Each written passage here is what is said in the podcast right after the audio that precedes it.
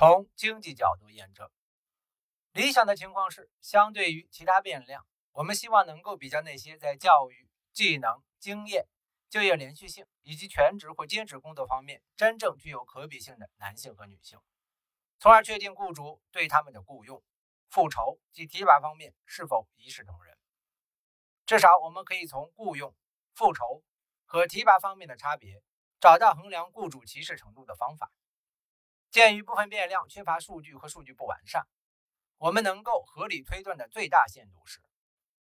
除去在一定程度上可以精确和确切衡量的那些变量的经济影响，残余的男女经济差别有多少？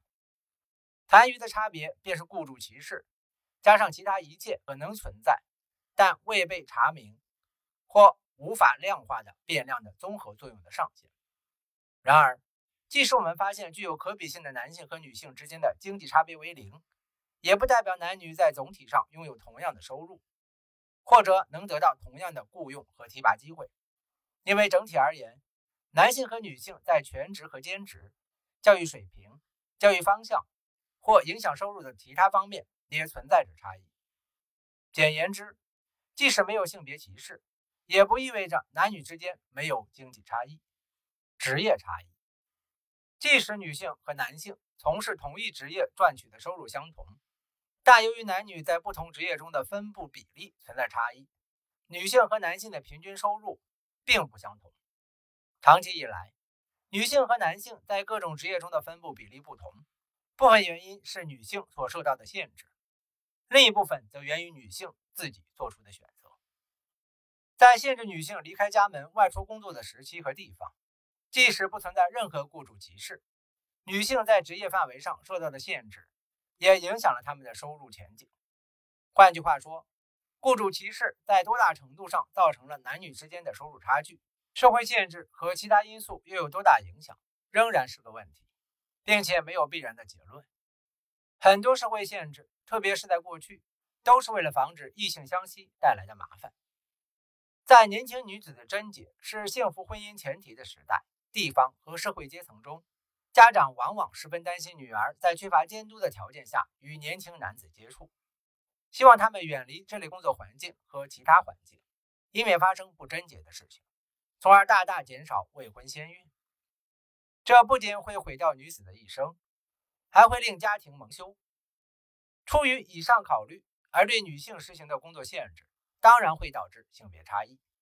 因为年轻男性外出工作时可能遇到或引发的问题，绝没有未婚先孕这般引人注目，也不可能产生如此大的社会和经济影响。在未婚产子的抚养费用完全落在女方家庭的时期和地方，家庭会更加严格的限制年轻女性的自由、交往对象和生活环境，以设法降低这类风险。相较于工业和商业兴起后，很多工作需要人们离开家门。在农业为主的时代，在家工作并不算很强的限制。随着越来越多的社会变得更加工业化和商业化，年轻男女外出工作机会的不平衡，决定了收入前景的不同。甚至在此之前，家庭也很可能会允许年轻男性外出从事一些不在父母监管下的工作，如当学徒、水手和。士兵，女性即使从事非农业工作，例如织布，也大多不会离开家门。自那一时代起，“纺织女工”这一词就有未婚老姑娘的意思，一直流传至今。酿造啤酒是另一项可以在家庭作坊里进行的工作。从事这一工作的女性被称为酿酒女，而男性则被称为酿酒者。像木匠、织工。厨师及牧羊人等职业，最后成为家庭姓氏一样，这两个称呼演变成了布鲁斯特和布鲁尔。家庭出于担心而限制女性外出工作，雇主为了挖掘这一巨大的潜在工人来源，采取相应措施，打消家长们的疑虑。例如，早期的新英格兰磨坊主们通过全部雇佣女工，通常还有年长女性进行监督。尤其是对不回家居住的年轻女孩而言，这些年长女性实际上是监护人的方式，让家长们确信女孩在他们的工厂工作是安全和合适的。甚至在工业时代之前，尊贵的富裕家庭同样能够吸引住家女佣，这可能是由于这类特定家庭的监管和名声被视作通奸风险较低的保证，也可能是因为最贫穷的家庭迫切需要女儿赚取收入，只能甘冒其他家庭所不愿冒的风险。男主人、少爷或男佣对女佣的性骚扰，或女佣自身无法抵制诱惑，都属于这类风险。雇主出于不同原因将男女分隔开工作，通常会给他们分配不同的岗位。例如，在一个由男性主导的行业里，如果让女性同男性一起工作，即使这些女性和男性的工作能力相同，也会影响工作效率。这有点类似于在某些时期和地方。工人之间的种族或其他差异会对生产效率有不利影响一样。例如，爱尔兰人和意大利人相互敌视，妨碍了他们完成工作。同理，异性之间的相互吸引也会导致生产效率的降低。因此，很多行业都是女性的禁区。原因很简单，男性劳动力在这些行业中占绝对主导。即使有少数女性希望从事这种行业，雇主也会觉得。雇佣他们影响男性的工作效率，结果将得不偿失。如果有大量女性想要进入这些行业工作，雇主则会考虑同时雇佣男性和女性，并且将男女分隔开。尽管维持这种分隔并不容易，相对容易的办法是，要么只雇佣男性，要么全选择女性。尽管相对于大多数国家以农业为主，以及重工业、采矿业主导一些国家经济的时代。体力已经不再是重要的就业因素，但如今仍有部分职业对体力有很高的要求。女性虽然不如男性更适合这些特定行业，而这些行业中有一部分工作的报酬要高于社会平均工资。据美国人口普查局统计，女性占据文书行政类人员的百分之七十四，但只有不到百分之五的运输设备操作员是女性。换言之，女性坐在办公桌后面的概率，要比坐在十八轮大卡车方向盘后面的概率大得多。只有不到百分之四的建筑、冶炼和维修工人是女性。此外，在建筑工、伐木工、盖领工和泥瓦工、重型机械和移动设备的机修工和技术员里，女性所占的比例分别不到百分之三、百分之二和百分之一。这种职业分布产生了显著的经济影响。同样全职工作一年，矿工的收入几乎是办公室文员的两倍。从事重体力劳动和危险性工作，通常也有体力要求的工人，还会获得额外补贴。男性占总体劳动力的百分之五十四，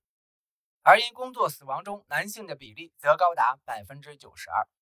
这里的工资收入水平跟中国刚好是倒挂相反的。就业连续性。女性就业范围受限，除了外部因素以外，也与她们自身的职业选择有关。除了避免选择体力要求超出自身能力的职业外，女性在进行职业选择时，还会考虑未来某一时刻成为母亲的情况。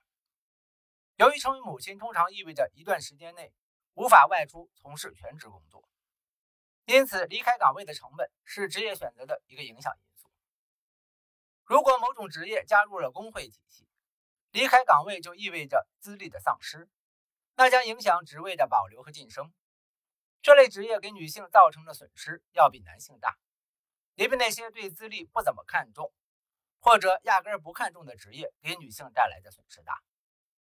虽然有些公司没有加入工会，但也有可能有资历制度，其对女性收入前景的负面影响超过男性。资历对公务员来说同样是一个影响因对女性收入前景的消极作用也大于男性。女性需要照顾孩子，直到孩子长大到可以交由托儿所照看后，妈妈们才能走出家门，重新开始工作。除了正式的资历规定外，女性的职业中断意味着女性会比同龄男性少几年工作经验，因为男性通常不会发生这种职业中断。离开岗位对工作效率的影响程度取决于工作性质。从很大到很小，甚至可以忽略。有所从事的职业决定。如果晋升是职业生涯的常态，与同龄男性相比，缺乏工作经验的女性显然较难获得晋升。即使有些女性的职业生涯从未中断，但却存在未来成为母亲并不得不中断工作的可能性。相对于任用能力相近的男性，让女性担任高级职位所隐含的风险更高。工作中断还会使女性蒙受别的损失。对职业技能的要求不断变化，不同职业的变化速度并不一样。例如，计算机技术日新月异，也就要求电脑工程师、程序员必须不断更新自身技能，以跟上该领域的发展。同样，税务师必须紧跟不断变化的税法，律师必须总体上跟得上法律的变化，以便更好地服务于客户，也因此可以继续服务于客户。一个人离开这些领域，等孩子可以送到托儿所照管的时候再重返工作，意味着他将远远落后于该领域的发展。无论他是自主创业者还是公司职员，他的收入能力都会下降。在高科技时代。从事军事作战领域相关工作的人也很难在离开数年后重返岗位，因为武器技术在日新月异的不断变化。战斗机飞行员或核潜艇军官如果离开岗位数年，重新恢复现役后，会发现很难在努力掌握赴岗后不断出现的新的变化的同时，还能弥补离开岗位期间已发生的技术变化。从年轻女性的立场出发。当她在做职业选择时，应该进行前瞻分析，要考量不同领域知识和技能淘汰的相对速度。据估计，仅四年，物理学家掌握的知识的价值就会淘汰一半，而英语教授的知识如果淘汰一半，则需要二十五年。考虑到职业淘汰对女性和男性的不对称影响，女性倾向于从事淘汰率低的工作，如教师和图书馆员。而不是计算机工程师或税务会计师，也就不足为奇了。尽管从二十世纪七十年代起，获得博士学位的女性人数迅速增加，但在专业化领域，男女数量差异仍然很大。例如，在二零零五年，超过百分之六十的教育学博士是女性，但工程学博士只有不到百分之二十是女性。感谢您的收听，欢迎您订阅。点赞、评论和分享。